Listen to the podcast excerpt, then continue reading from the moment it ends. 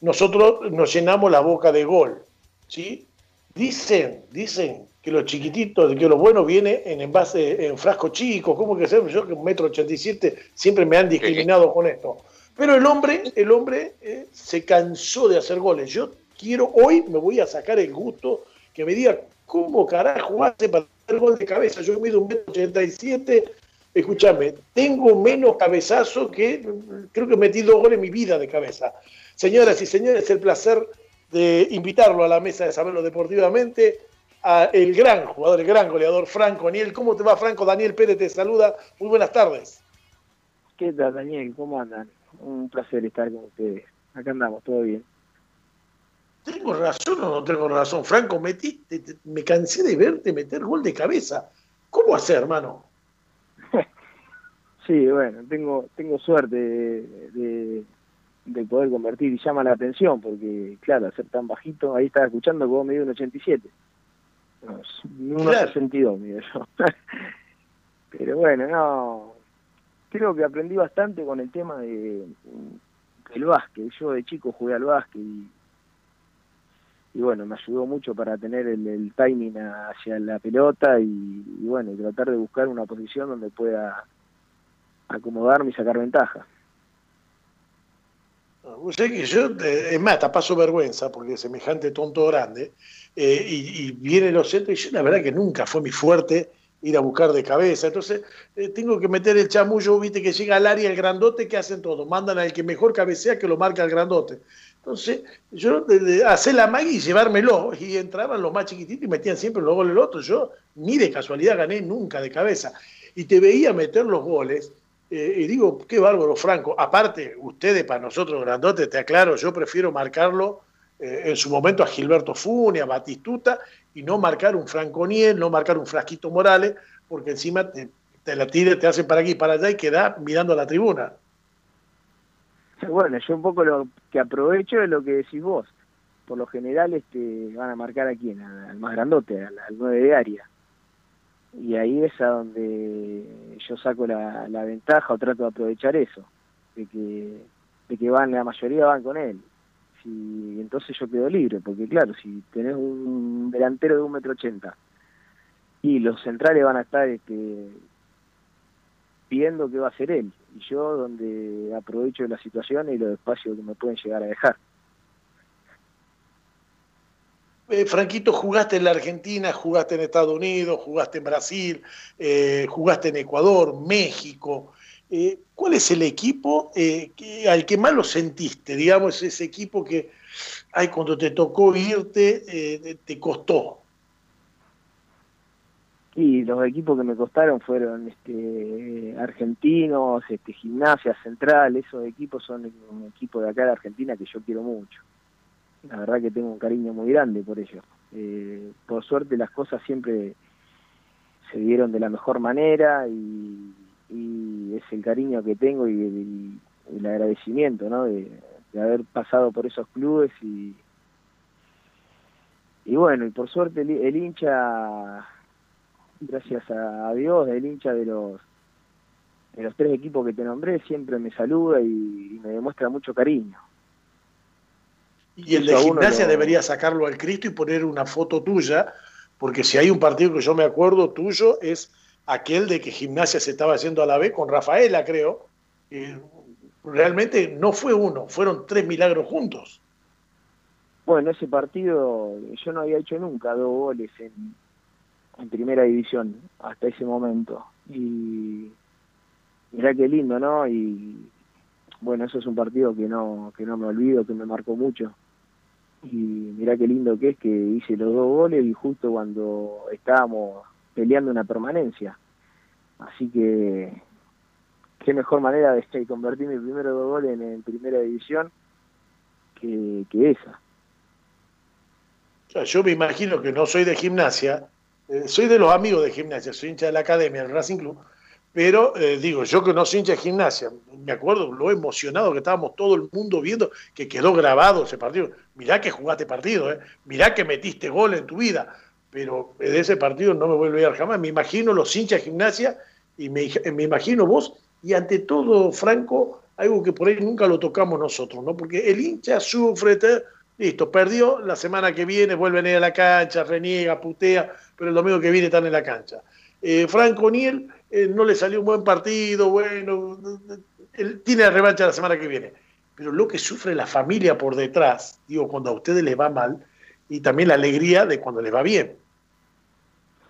Y sí, es, es lo que vos estás diciendo. Igual nosotros los jugadores, si, bueno, los jugadores, te hablo en mi caso, si yo el fin de semana tuve un mal partido y estoy toda la semana pensando en el partido malo que tuve, tratando de mejorarlo, eh, aparte que mi familia sufre porque me ve a mí triste, porque no es que, pasó el partido y ya se nos terminó. En realidad, eh, acá en la Argentina, eh, creo que la mayoría de los jugadores cuando se nos va mal en esa fecha y, te hablo de mal en el equipo, ¿no? Que te hablo que el equipo perdió, que no viene bien y que uno no pudo ayudar y nos estamos todo, toda la semana pensando y, y sabemos que tenemos que dar vuelta a la página, que tenemos un partido al otro fin de semana, pero el dolor está y, y las ganas de que arranque el otro partido para poder dar vuelta a eso es terrible, pero mientras tanto pasás este, una semana triste cosa que, por ejemplo, en Estados Unidos no pasaba. En Estados Unidos este, vos perdías el fin de semana, yo fui en el 2008, no sé cómo será ahora. Vos perdías ese fin de semana y salías a, qué sé yo, por darte un ejemplo, no sé, eh, se iban a tomar algo a un café, ¿viste? Porque por ahí, como en Estados Unidos no se concentraba en esa época, cuando ibas a jugar a otra ciudad sí se concentra, porque tenés los viajes son largos, y nosotros habíamos perdido un partido, me acuerdo, habíamos perdido en Real Salt Lake y, y bueno, los lo, que estábamos ahí estábamos bastante tristes. Y vimos después que unos compañeros se fueron a tomar un café con otros chicos ahí a un, a un café que había un par de cuadras del hotel. Que esas cosas, viste, acá en la Argentina no, no lo hacemos. No. Cuando perdemos nos sentimos mal. y por ahí escuchar los pavos que dicen eh, no, Franco Niel juega cuando quiere, sí, esta. Eh, no lo quiso hacer algo, sí, esta. Eh, creo que no hay jugador, si el, jugador de fútbol le da lo mismo ganar o perder, o le da lo mismo jugar o no jugar, directamente creo que nunca va a llegar al fútbol, ¿no? Por todo lo que uno pasa, lo digo como me tocó y se jugué desde chiquitito hasta grande, digo todo lo que uno va sufriendo y lo conozco de la piel, de, este lado, de, uno lo que sufre, el entrenamiento, eh, eh, cuando no estás convocado, cuando te lesionás, todo lo que sufre, y para que venga un pavo que en su vida pisó, o sea, lo más cerca que pasó del campo de juego es en la tribuna en el séptimo escalón. Pero eh, salen con esas pavadas de decir, y ni hablar de lo que hablan del el fracasado de Higuaín y demás, que es muy, es muy fácil hablar, ¿no? Pero digo, esa de que no, Franco Niel juega cuando quiere. Ah, mira, no lo quiso hacer al gol. Mamita querida, qué impotencia, Franco, ¿no? Bueno, este, nosotros estamos puestos a eso, las críticas. Eh, la persona que está adentro pasó con muchas cosas. Este, de hecho, hay, me han contado kinesiólogos que tuve en algunos equipos que ellos pensaban otra cosa y se dan cuenta cuando están adentro del plantel y cómo lo vivimos. Este, el fútbol tiene cosas muy lindas, pero también tienen esas cosas feas que, que no se ven porque la mayoría de la gente te ve el fin de semana y piensa que es todo color de rosa, pero lleva una carga emocional sobre todo que, es bastante importante. Eh, yo no puedo comprender cuando hablan así de, de para mí uno de los mejores nueve, yo lo miro mucho porque me encanta cómo juega, eh, eh, se perfila bárbaro, en un control se acomoda para poder definir, mete una diagonal espectacular y para mí es uno de los nueve más completos que, veo. A mí me encanta, sinceramente me encanta.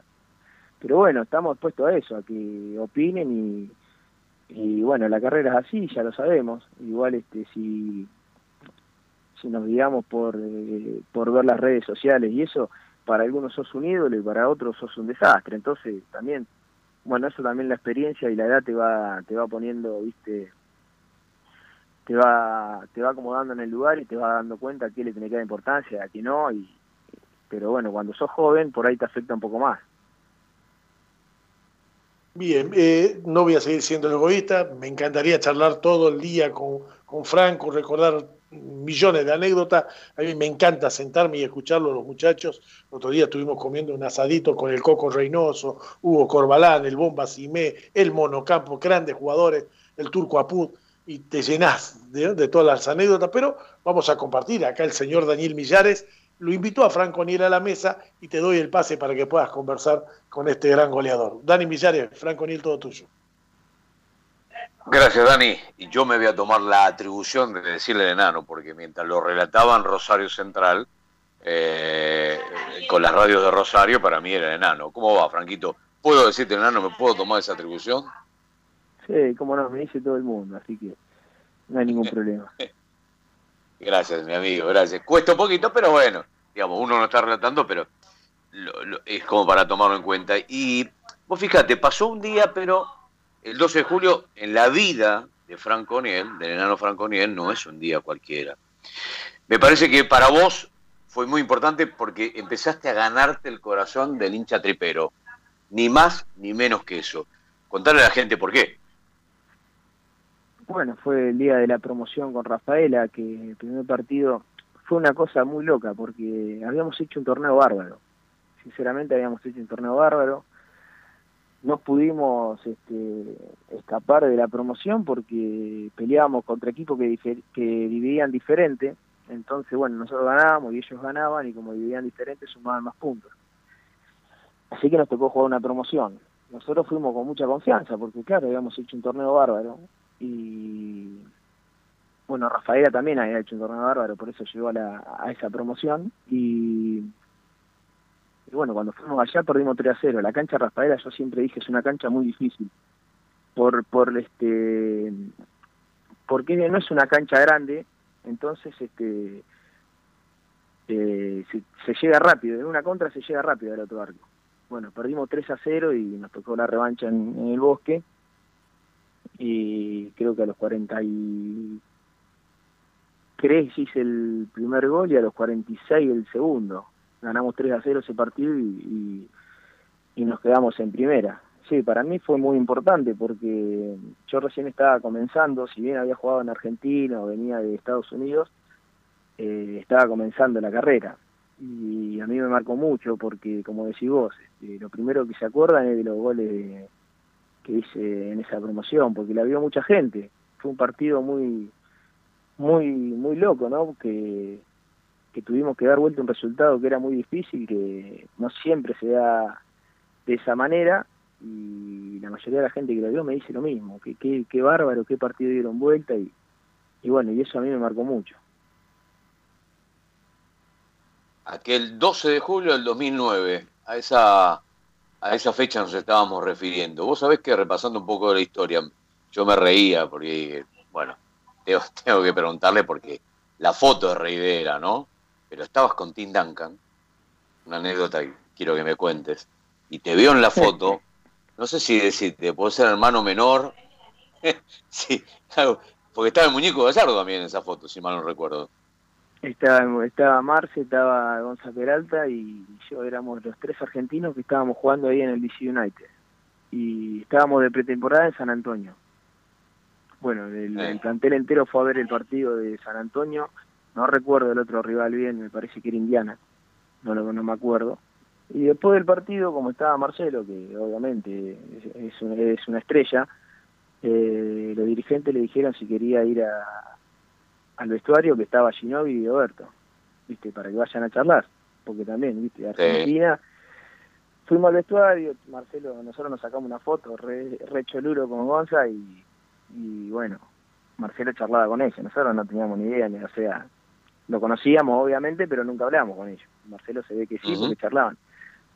Y bueno, cuando nos estábamos yendo venía Duncan caminando por el pasillo con una pizza. Y, y Gonza Peralta, que era el único que hablaba inglés, le habla. Y Tim Duncan no, lo mira raro, ¿viste? Y le vuelve a hablar Gonza y, y agarra y nos sacamos una foto. Pero tiene una cara, Tim Duncan tenía un fastidio entonces cuando sí, nos vamos, me acuerdo, me acuerdo, cuando, nos vamos le digo, Gonza, ¿qué le dijiste? Nada, me dice que éramos familiares de Ginóbili. Me dice, ¿no viste la cara que tenía? Si no, nos sacábamos una foto ni, ahí, me dice. Y esa fue la anécdota que, me reía mucho, la conté hace poquito y me preguntaron de la anécdota y, bueno, la vengo contando. Y para ganar tiempo, seguramente con el resto, eh, no quiero robarte mucho la cuestión, no sé si gimnasia o central han sido eh, parte importante o que, seguramente el compañerismo, eh, amigos que va recogiendo, porque en la campaña de todo jugador siempre lo que eh, priva es justamente eso, ¿no? que son los que en definitiva te van acercando, la gente misma, por hincha que no se te, tiene en su consideración, que es muy importante, ni que hablar jugando en arroyito, pero quiero que me cuentes brevemente cómo fue la experiencia en el Querétaro. Siempre para un jugador que, ha estado aquí, que se ha digamos, desde de, lo familiar para poder estar siempre aquí, la excursión al Querétaro, en el Querétaro, allí en México, tiene que haber sido también importante para vos, más allá de que te ha ido bien o no también. Uh, Querétaro, qué lindo también. La verdad que pasé, ahí estuve seis meses. Este, la pegué sin querer, mira la pasé tan bien en Querétaro, la verdad que vivimos también. En ese momento no teníamos hijos con mi señora. Eh, y estábamos muy felices de estar ahí en la ciudad. Muy, una ciudad muy linda, la gente muy amable, un club muy lindo, eh, con un par de cosas que le faltaban, obviamente. No tenía, este, en ese momento no tenía una, una muy buena infraestructura, pero club era, era muy lindo, muy cómodo. El estadio, sí, el estadio era hermoso, el corregidora un estadio que es parecido al de, al la América, pero más chico. Eh, tuve seis meses, a mí me habían comprado, había ido por tres años, estuve seis meses, eh, empecé jugando, el técnico que me había llevado era Matosas, que dirigió estudiantes, y bueno, en un momento eh, se fue y, y vino Pepe eh, Cardoso. También jugué un tiempo con Pepe, después no jugué, eh, me desgarré creo y estuve parado. Y la verdad que hicimos una campaña muy linda porque Querétaro es un club que no es muy antiguo y fue el primer año que jugó un, una liguilla. La, liguilla ya sabes cómo es, sí. Hola. Hola. Sí, te escucho, te escucho. Ah, la liguilla allá entran los ocho equipos que mejor les fue en el torneo. Y de los ocho equipos juega el octavo contra el primero y así, bueno, fue la primera vez que Querétaro entró en una liguilla y, quedamos fuera en semifinal contra Tigres. Así que fue fueron seis meses muy lindos, me salió irme a préstamo a Brasil, eh, creo que fue en el 2012, ¿no? 2013 yo... Sí, señor. Eh, me había gustado la opción de ir a Brasil porque antes de que me compre Querétaro había un sondeo de Fluminense, entonces dije, bueno, me voy para allá, si ando bien, este, capaz que me, compra Fluminense. Y bueno, no fue como uno pensó. jugué lo que es este el, estadual y, y cuando llegó el Brasileirado me lesioné, no sé sabía qué era pensaron que era pubalgia y estuve tres meses haciendo el fortalecimiento de aductores, todo eso, y al final no era, lo que era fue una hernia inguinal, que una vez que me la operé ya no me molestó nunca más. Bien. Pero Querétaro la Hay que seguir para... Sí, perdóname, Franco. No, no, no. Decía, creo, que eh, pensando para adelante, bueno, no fue una buena excursión para acá Central, Creo que hay que seguir remando, hay que seguir peleando, hay que seguir luchando, eh, encontrando el lugar en el mundo, como uno dice. Eh, a mí, a mí personalmente, el tipo de jugador como Franco Niel me gusta y me interesa. Y lo digo no porque esté hablando contigo, pero viste cuando ese jugador, por eso me gusta también mucho Auche. Es el endiablado, engancha para un lado para el otro, eh, buscar el remate, esas cositas que de alguna manera también desde el físico te ayudan no quizás a ser un gran definidor, pero en definitiva a estar ahí, a acompañar, ensanchar la cancha, buscarte. Bueno, ojalá todo eso lo puedas recuperar muy pronto. ¿eh? Franco Niel está libre, señores. ¿Para qué que puedo haber escuchado la nota a través de Saberlo Deportivamente? Este, que cuando toque volver al fútbol tenga la posibilidad de un club allí este, que, busque los destinos de, de Franquito Niel para asomarlo nuevamente. Así que desde aquí, de Saberlo Deportivamente, en Tucumán, con Dani Pérez, con todos los muchachos, te deseamos lo mejor. Gracias por este rato, a seguir cuidándose y el abrazo eterno para la familia y, con la mejor de la suerte, Franco. Bueno, muchas gracias, muy amable. Un saludo para todos. Franquito Niel, el ex hombre de gimnasia, Rosario Central, Barraca Central últimamente, charlando aquí en los micrófonos de Sabelo.